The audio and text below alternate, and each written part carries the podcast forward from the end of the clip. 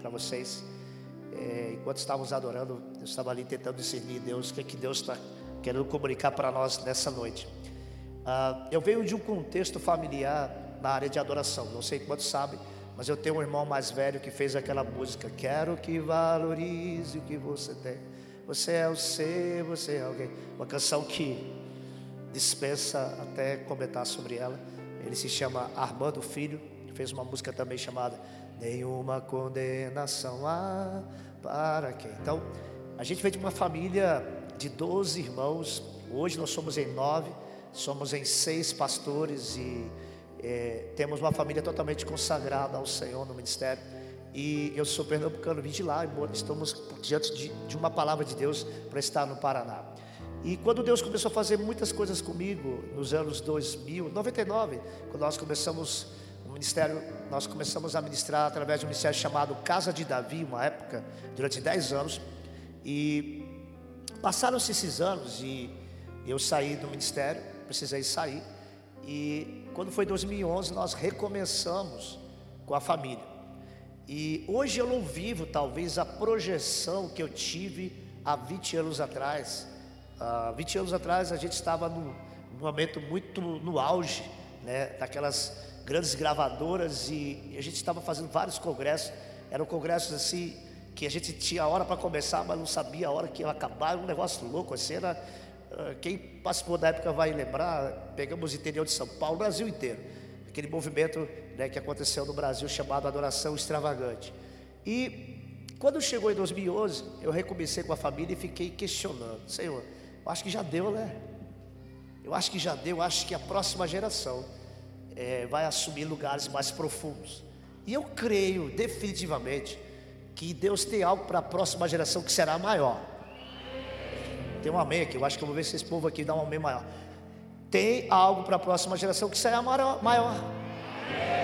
E aqui eu não estou trazendo nenhum tipo de rivalidade.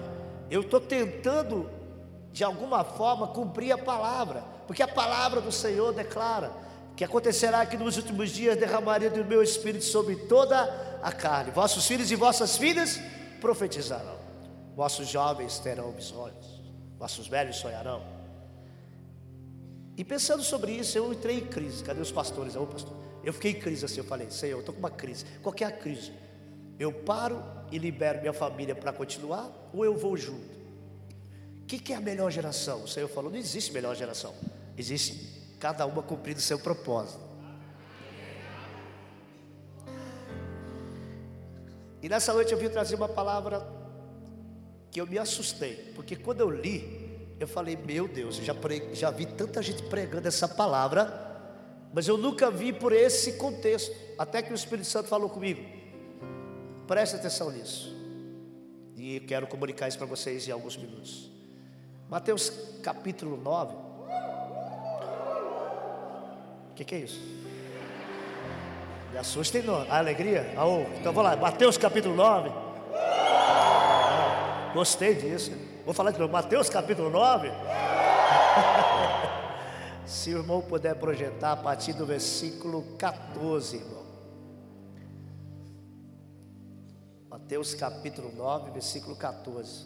Vieram depois os discípulos de João e lhe perguntaram: Por que jejuamos nós? E os fariseus muitas vezes, e os teus discípulos não jejuam. Jesus responde: Podem acaso estar tristes os convidados para o casamento enquanto o noivo está com eles? Dias virão, contudo, que em que lhes será tirado o noivo, e nesses dias hão de jejuar. Ninguém põe remendo de pano novo em veste velha, porque o remendo tira parte da veste e fica a maior rotura. Desse põe vinho novo em odres velhos. Do contrário, rompe-se os odres, derrama-se o vinho e os olhos se perdem. Mas põe-se vinho novo em odres novos e ambos se conservam. Fica até aí, irmãos, da, da projeção. Mantém aí, depois a gente volta. Eu quero, em rápidas palavras, introduzir essa parte para chegar ao ponto que eu quero chegar com vocês. Todas as vezes que eu vi esse texto, eu vi muitas mensagens pregando sobre isso, mas eu nunca tinha percebido algo que o Espírito Santo comunicou para mim. Espero que te abençoe com essa palavra, porque foi no momento que eu estava assim: qual a melhor geração? E todas as vezes que eu via alguém pregando sobre isso, era no contexto de que, não, ninguém põe vinho novo em odre velho, porque o odre velho é a estrutura velha, o vinho novo é melhor, pano novo rasga o velho, e, esse contexto do novo, eu, eu creio, irmãos, que Deus tem algo novo para derramar, sempre, todos os dias, e tem algo para derramar, revelar nas nossas vidas, mas quando o Espírito Santo falou comigo, preste atenção, que não é bem isso que eu queria falar, que às vezes há interpretações e respeito interpretações. E não estou dizendo que a minha interpretação é a melhor. Estou comunicando para vocês algo que mudou a, mi, a minha perspectiva em relação a tudo que Deus vai fazer no Brasil e nas nações. Uma igreja que entender isso, irmão, prepara. Por quê? Quando os religiosos questionam e perguntam: por que, que nós jejuamos e vocês não? O que, é isso? É uma pergunta de uma religiosidade, dizendo por que, que nós fazemos, cumprimos a lei e vocês não? Jesus responde com algo incrível. Pode alguém, ou pode o povo, ou pode os convidados ficarem tristes quando o noivo está presente? O que, que ele está dizendo? Eu estou com eles, e eles estão aproveitando a minha presença. E quando eu estou presente, é muito melhor curtir a minha presença do que cumprir a lei. E aí ele deixou a dica: mas eu vou embora, o noivo será tirado. Mas para que esse noivo volte, vai precisar jejuar. Então, uma coisa que é incrível nesse texto: um dos maiores motivos de jejum para a igreja, sabe o que deveria ser? A volta dele. Vou falar de novo, para ver se tem um glória a Deus mais alto. E quantas vezes, quantas vezes muita gente nós estamos tentando jejuar? Para. Quando eu falo isso, não tem nada de errado nisso, mas muitas vezes eu fiquei pensando: eu vou jejuar para Deus me dar um carro novo, é melhor jejuar para que Ele volte.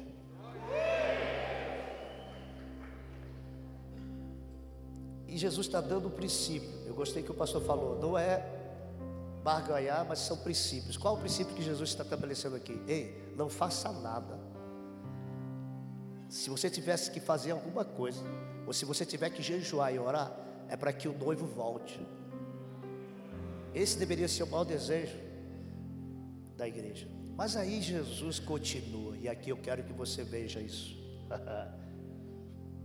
Vou pegar isso aqui. Quando Jesus diz: Ninguém põe remendo novo em tecido velho, você observa uma coisa? Que Jesus não está dizendo que o remendo novo é melhor do que o tecido velho. Ele só está dizendo: não se impõe lá. Jesus não está fazendo comparação do que é melhor ou do que é pior. Ele só está tentando passar para os religiosos: eu quero um remédio novo e eu quero preservar o tecido velho. Não, acho que você entendeu. Vou ter um glória a Deus mais alto aqui. A intenção de Jesus é: eu não quero que se rasgue o velho e eu não quero que o remédio novo fique sem lugar para se encaixar. Então Jesus está passando o que, irmãos? Uma visão geracional, um princípio geracional. Ele está declarando: Eu amo as duas gerações. Em seguida, inclusive se tiver pessoas aqui que têm um conhecimento melhor nessa área, você há de concordar, porque se você pega um tecido novo e coloca numa roupa velha, o que vai acontecer? É porque esse tecido é melhor? Não. É porque o tecido novo ainda não passou o processo de ser lavado e ser esticado. Cadê a nova geração? Levanta a mão e dá um glória a Deus. Fica a mão levantada. Você vai ser esticado, meu amigo. Você vai ser lavado, passado, secado esticado. Agora, se eu pego vocês e coloco no ambiente que já passou o processo, qual é o problema disso? É que o novo que precisa ser esticado precisa de um ambiente flexível para ser esticado. Se ele tiver num ambiente rígido, o que vai acontecer? Não, aqui não, não estica. Esse negócio de vigília, esse negócio. Não, isso aí é exagero. O que acontece, irmãos, no velho aqui vai ser rasgado. Aí eu perco o remendo novo, que quer se esticar, e fico machucadinho fico rasgadinho, marcando marcando sessão com o pastor para tá vendo lá o jovem fica apagando a luz. Há 20 anos atrás precisava de luz apagada e os caras querem pintar a parede de preto. Quem já viu isso? Machucadinho.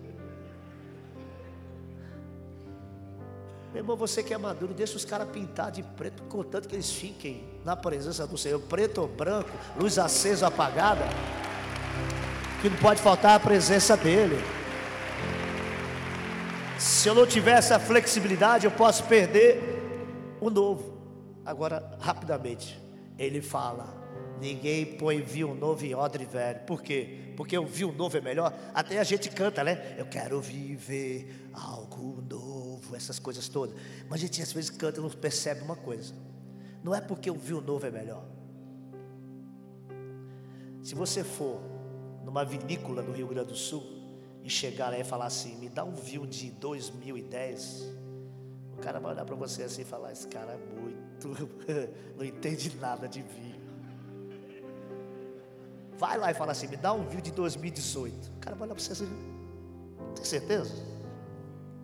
Por quê? Porque o vinho novo não é que ele seja melhor. O vinho novo precisa tirar o ácido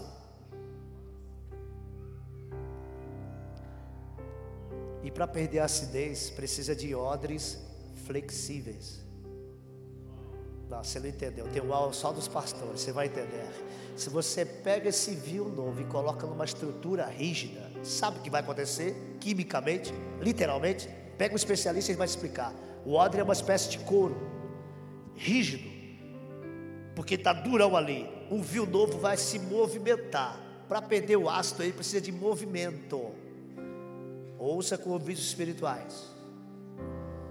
E esse movimento, se o ódio não for junto, sabe o que vai acontecer com o ódio? Vai rasgar. E vai ter duas perdas, diga duas perdas. Do odre, que não tem como remendar, e o vinho.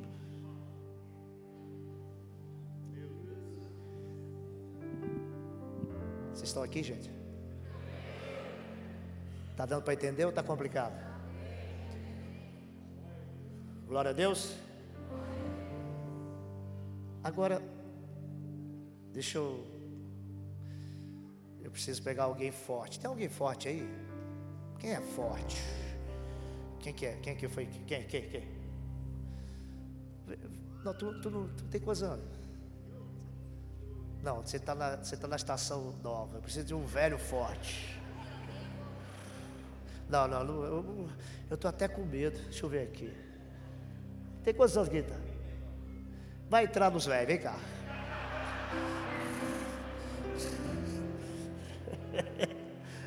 Vira de costas para a igreja. Ó, vou te passar o que acontece em Israel. A cultura judaica nos ensina algo. Quando acaba o vinho no odre, quando aquele vinho já está há muito tempo naquele odre, o odre se formatou ao vinho que está ali, porque já perdeu a acidez, está bom para tomar. Mas todo vinho um dia acaba. Fala para o teu irmão, todo vinho um dia acaba.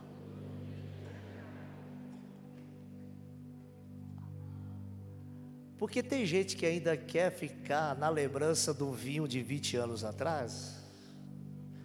E pode ser que acabou.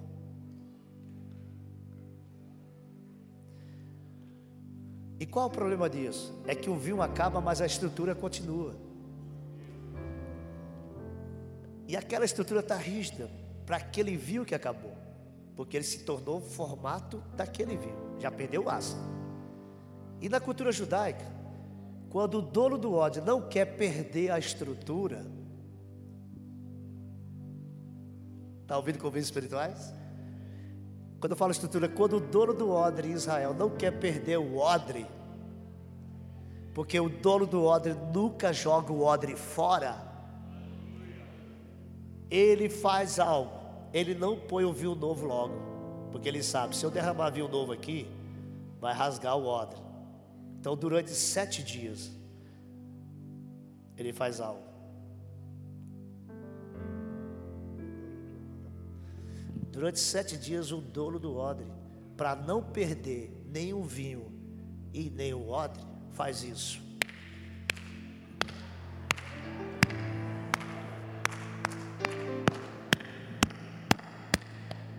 Batendo em tudo que está rígido, para amolecer, para se tornar um odre flexível, porque eu não quero perder esse odre e não quero perder o vinho novo que está por vir.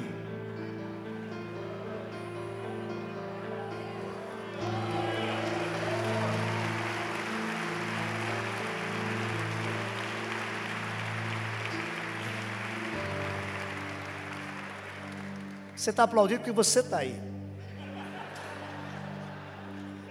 Mas eu vou te pegar você com, com muito amor.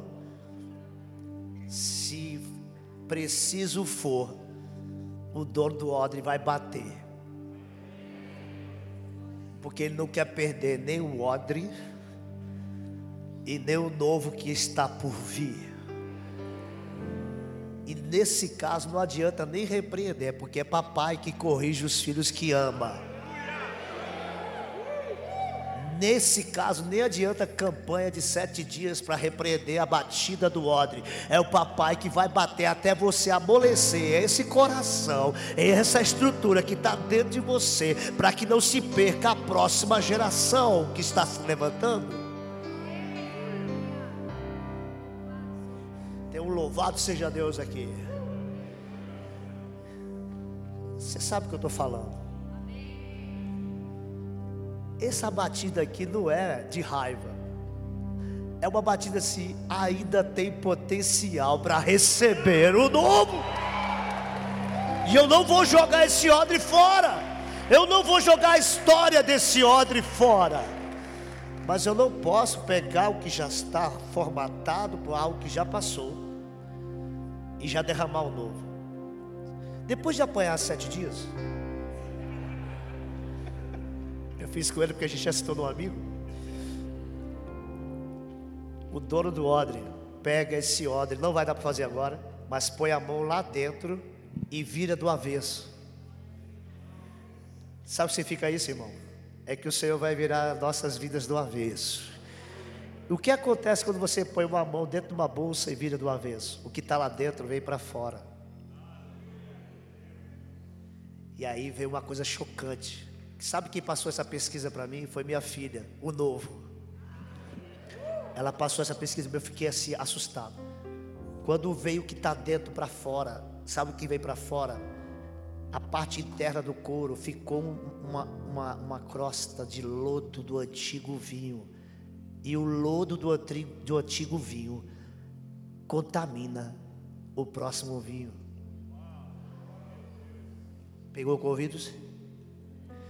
Aí o dono do odre, para não perder o odre, nenhum vinho, ele pega a navalha e raspa o lodo.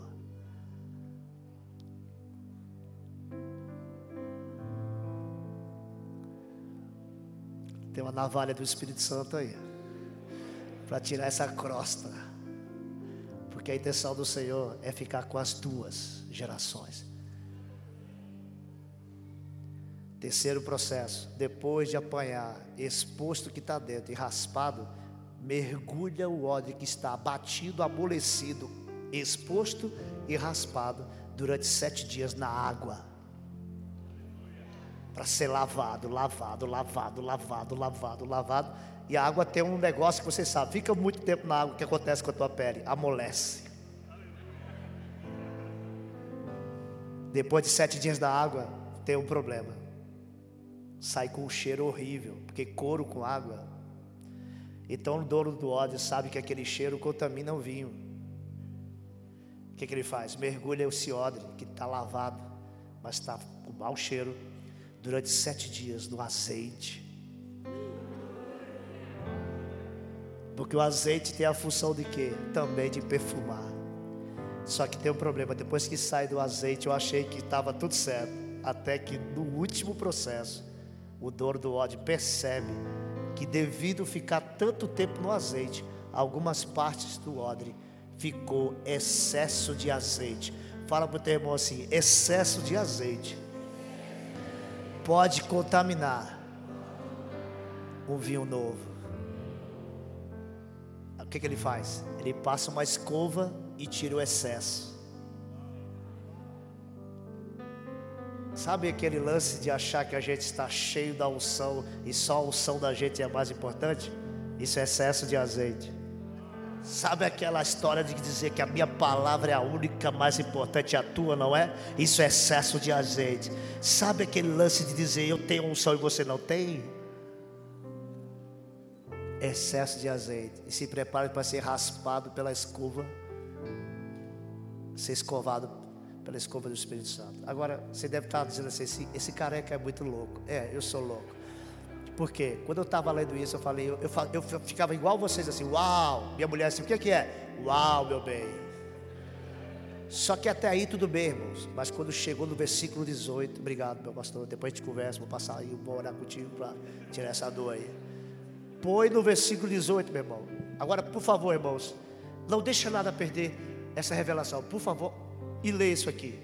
Enquanto Jesus ainda estava falando com os com os religiosos sobre não coloca vinho novo e odre velho. Quando ele falava sobre essas coisas, o que aconteceu? Aproximou-se o que? Um chefe. O adorou dizendo: Minha filha faleceu agora mesmo. Mas vem e põe a mão sobre ela e ela viverá. Agora, se você colocar, por favor, em Lucas 8:42, vai dizer a idade dessa menina. Se você colocar lá, meu querido, Lucas 8:42. E aqui eu fecho a, a mensagem. Oh, a tecnologia nova está travando. Vamos pro velho, pega a Bíblia, cadê a Bíblia?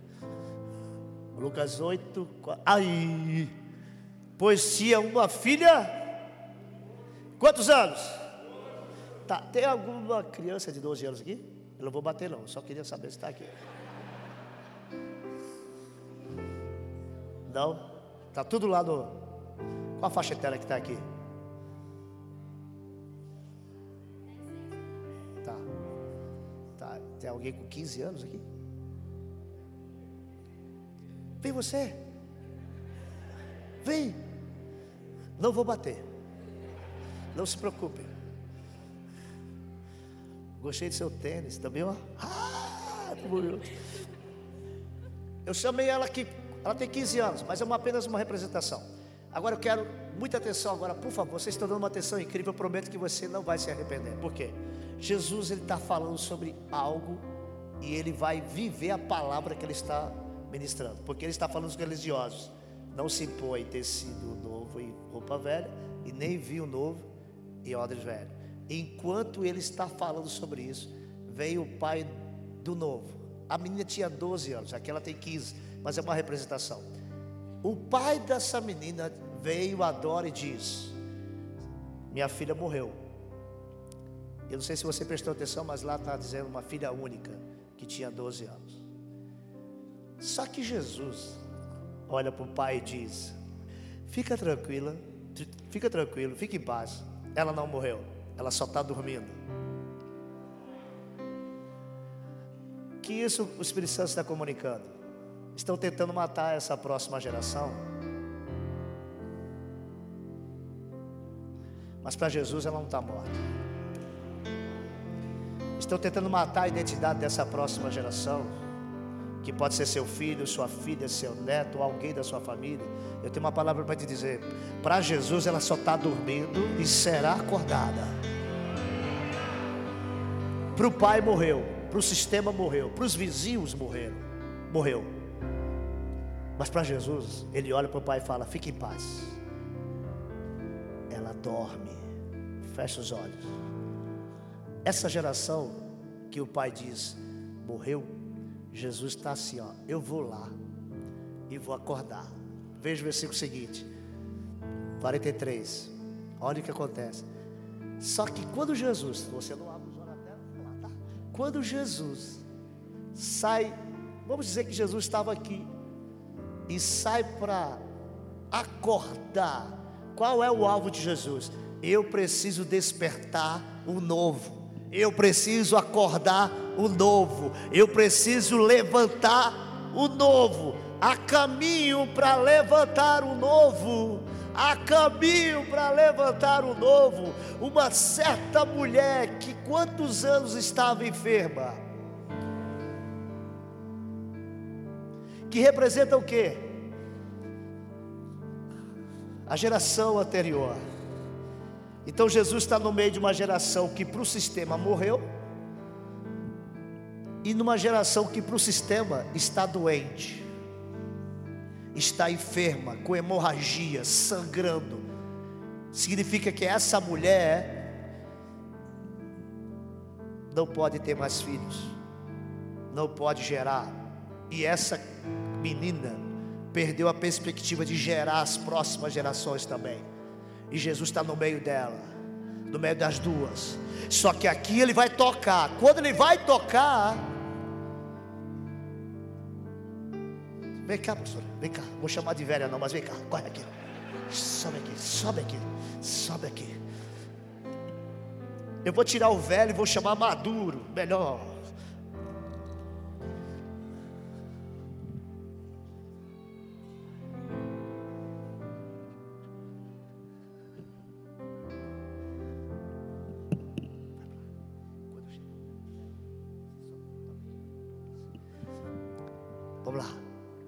Qual é o foco de Jesus? Eu preciso levantar a nova geração. Eu vou acordar a próxima geração. Se você entendeu, pega essa palavra para a sua vida, para a sua família, para os seus filhos, para os seus netos. Eu estou liberando nessa noite que seu filho, sua filha, sua neta, seu neto não morreram, estão dormindo e Jesus vai acordar. Jesus tem interesse de acordar a próxima geração e não vamos perder essa geração para nenhum tipo de sistema, e não vamos aceitar a proposta de uma ideologia que quer matar essa próxima geração.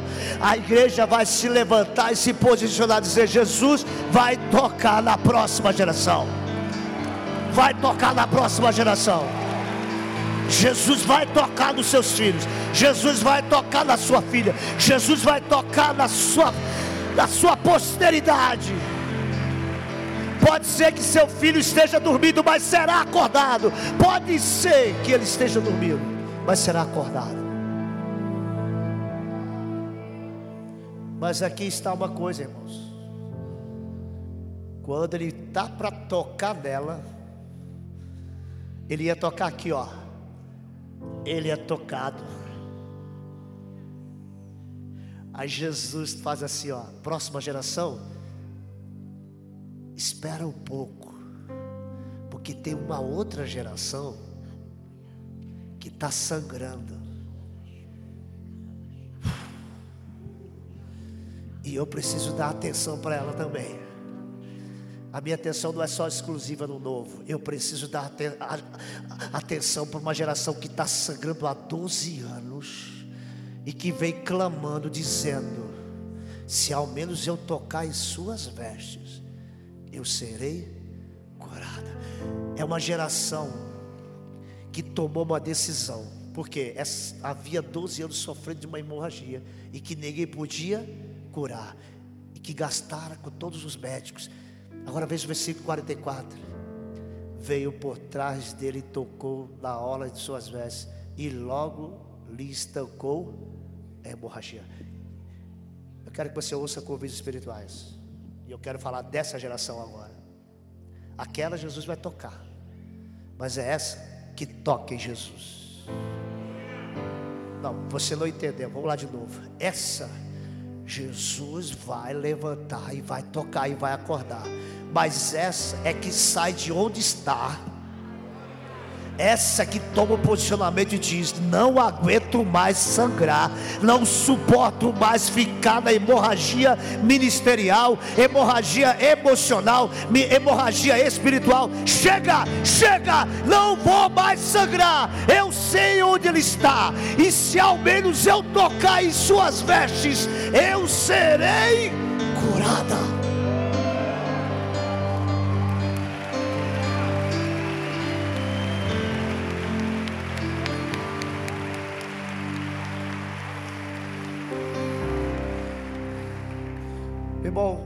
Dá alguns minutos. Eu não quero que você fica aí. Eu tenho, eu tenho alguns minutos, eu te prometo que eu não vou passar tanto horário, mas eu quero respeitar o que o Senhor está comunicando aqui nessa noite. Aquela é importante para Jesus? Sim. Mas Jesus dá uma pausa aqui e faz uma pergunta. Agora, vamos olhar para essa geração. Você acha que foi fácil para essa mulher tomar essa decisão? Porque para a cultura judaica, o que ela fez foi loucura. Proibido pela lei, ter hemorragia, não sai de casa, porque se sair e alguém denunciar, você será apedrejada, está na lei. Imagina tocar num rabino como Jesus. Rabi, mestre. Então ela fez uma loucura. Isso significa que essa geração vai fazer loucura.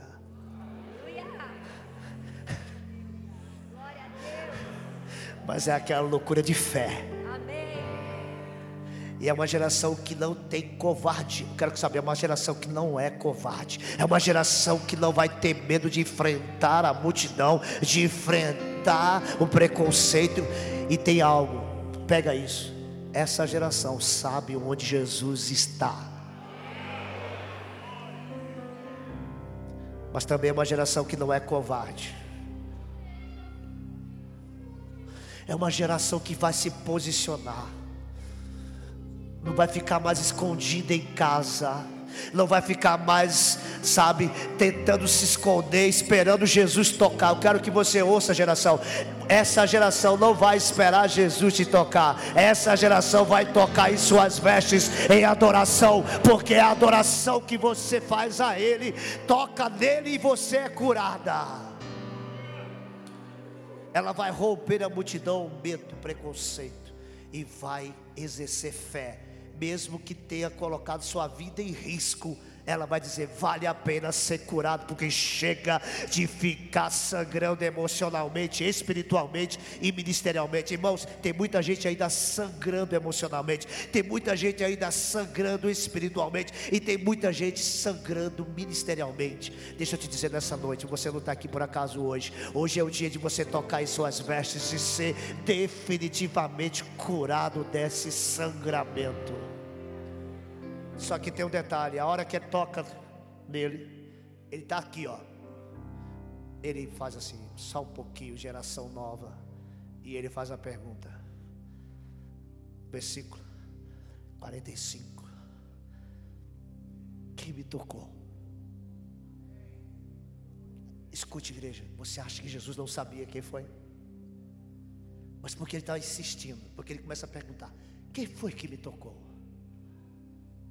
E Pedro, querendo ajudar, disse: Mestre, a multidão te aperta e te pressiona. Só que Jesus responde: Quem me tocou? Porque de mim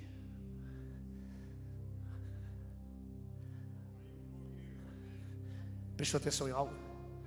Pedro tentou ajudar dizendo: A multidão te aperta e te pressiona. Mas Jesus sabe quem aperta, quem pressiona e quem toca. Não, você não entendeu, vou falar de novo. Jesus sabe diferenciar quem está apertando ele ou quem está tocando em suas vestes. Porque o poder de cura não veio para quem apertou. Então, teu papel não é apertar Jesus. Teu, teu papel não é pressionar Jesus. Teu papel é só tocar em suas vestes em adoração. Porque o poder de cura veio para quem tocou em suas vestes. É como se Jesus estivesse dizendo para Pedro: Eu sei diferenciar quem me aperta e quem me toca. Só que tem um detalhe, ó, versículo 47. Vendo a mulher que não podia se esconder, porque Jesus está forçando a barra. Fala para o teu irmão, Jesus vai forçar a barra mesmo, sabe? Porque Ele tem todo interesse que você apareça. Agora, e aqui eu estou indo para o encerramento. não podia mais se esconder. Ela veio, declarou na frente de todo mundo, porque tocou e por qual motivo tinha tocado. Agora, eu quero que vocês olhem aqui para essa mulher. Imagina a multidão. O que é que vocês acham que está todo mundo olhando para essa mulher como? Tipo, essa mulher é uma rebelde. Descumpriu a lei. Essa mulher é louca. Vai ter que morrer. Pode saber uma coisa? Vou ser honesto com vocês. Se Jesus tivesse dito, mulher, a tua fé te salvou, ela ia sair curada. Mas ela ia ser morta pela lei. Mas olha o que Jesus faz. Versículo 48. Então ele diz: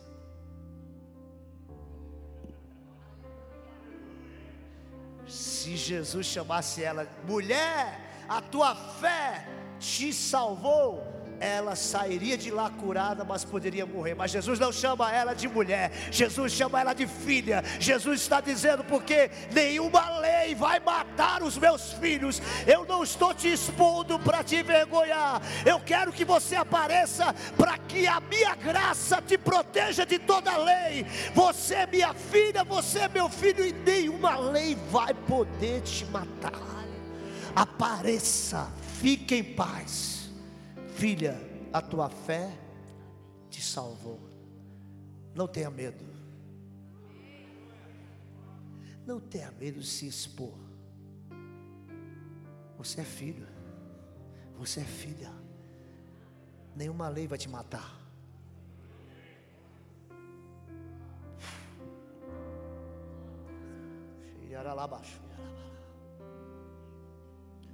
Eu não sei se vocês notaram que até agora aquela está dormindo.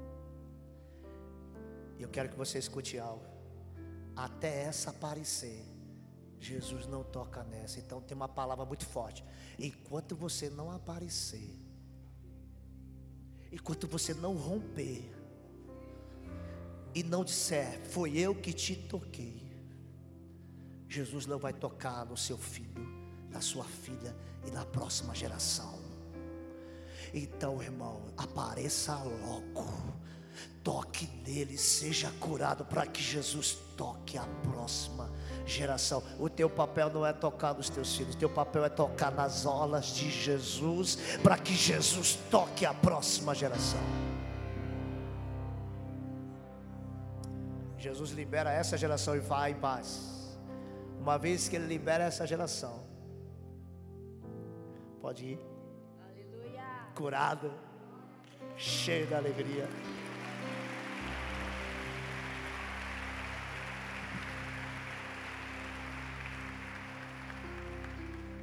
Põe o versículo 52 para mim. E eu garanto para os irmãos que estou encerrando. Versículo 52. Todos choravam por causa dessa geração. Vocês vão de concordar comigo que nós estamos vivendo um tempo de muito choro por causa dessa próxima geração? É difícil falar sobre isso.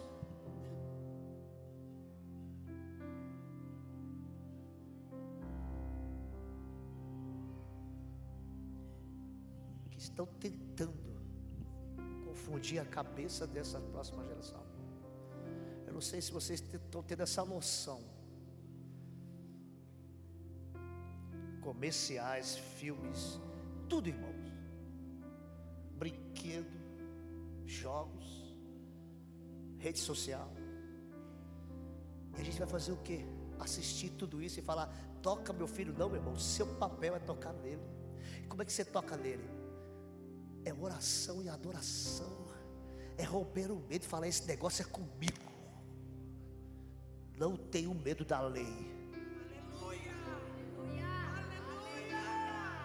Não tenho medo de morrer, nem que eu, nem que eu tenha que enfrentar toda a lei, eu vou encarar, eu vou encarar. Não tenho medo de ser exposto diante da multidão. O que me interessa é ser curado definitivamente, porque a próxima geração precisa ser tocada. Uma vez que essa geração foi curada, versículo 52 diz: Todos estavam chorando, mas ele disse o quê? Fala mais alta que você puder. Ela. Eu quero liberar essa palavra sobre seu filho, sua filha, seu neto, sua neta. Não chores, elas não estão mortas. só dorme. E Jesus vai a levantar, Jesus vai acordá-la, Jesus vai despertar a próxima geração. Eu não sei quem está pegando essa palavra aí, meu irmão.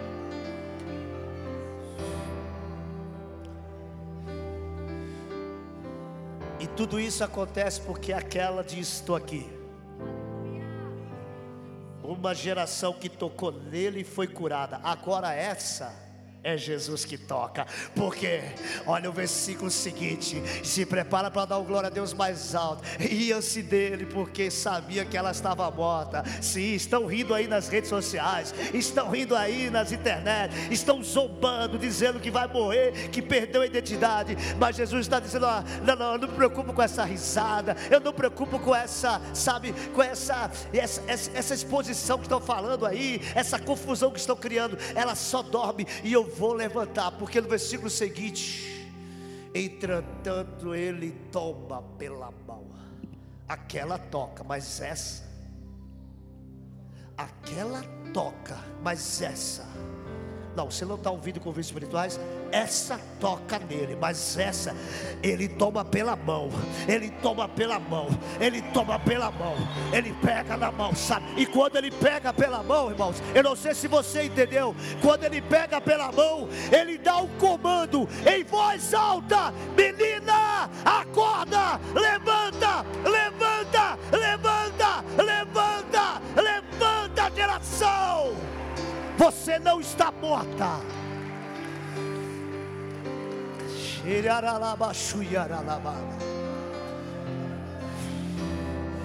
E sabe, irmãos, e fique em pé ainda, fique em pé ainda, porque o versículo 55 eu quero que você veja algo.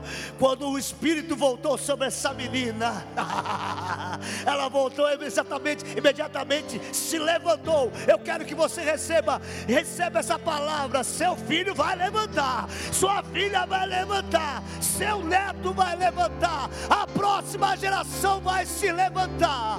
Mas tem algo, mas tem algo que eu quero comunicar aqui que o Espírito Santo falou comigo. Jesus mandou o que? Que lhe desse de comer. Por quê? Porque quando acordar essa geração, vai acordar com muita fome, muita fome, muita fome pela palavra, muita fome pela presença. E nós temos que ter comida para dar para essa próxima geração. E a pergunta que eu faço nessa noite: onde estão aqueles que vão ter comida para dar a essa geração? Sua casa precisa ter alimento de verdade para dar para essa próxima geração. Não será uma ideologia que vai alimentar essa próxima geração. Nós não vamos permitir. Alguém está comigo aí, irmãos? Você não vai perder seu filho.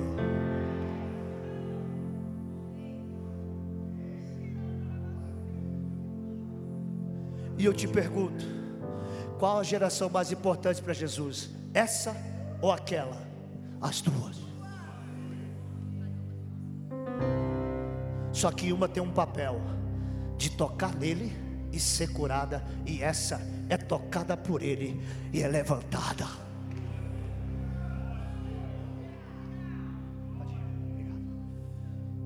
Continua de pé.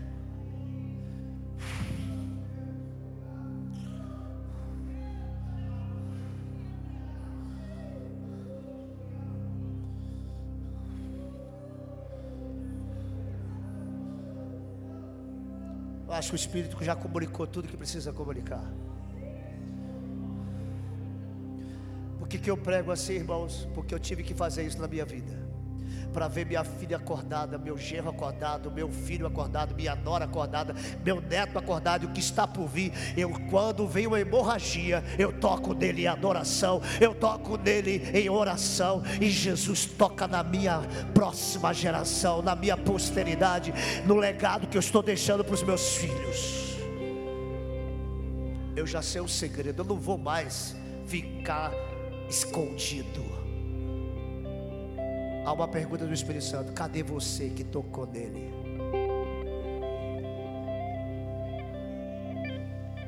E eu sinto Jesus passando nessa noite perguntando: Quem me tocou? Ele está perguntando: Quem me tocou? Cadê você? Quem me tocou? Eu estou falando para a geração sangrando, não estou falando para a geração nova, eu estou falando para a geração que está sangrando. Quem foi que me tocou? Essa é a hora de você, essa é a hora de você adorá-lo agora. Se você pode, você que representa a geração que está sangrando aí, toque Jesus e adoração, toque Jesus e adoração.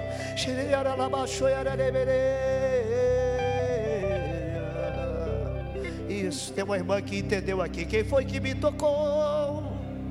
Quem foi que me tocou? Onde está você? Porque de mim saiu poder.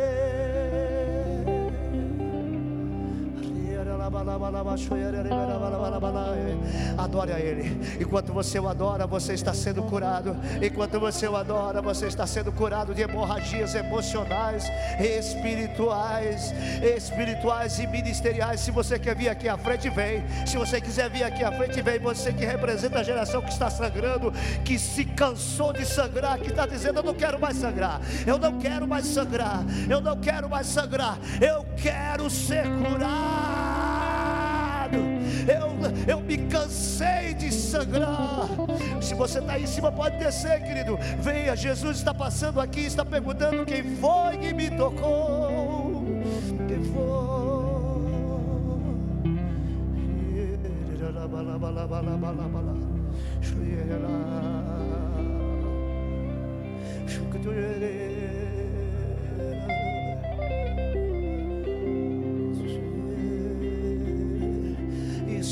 Som sair da sua voz. Há um som de adoração trazendo cura aqui.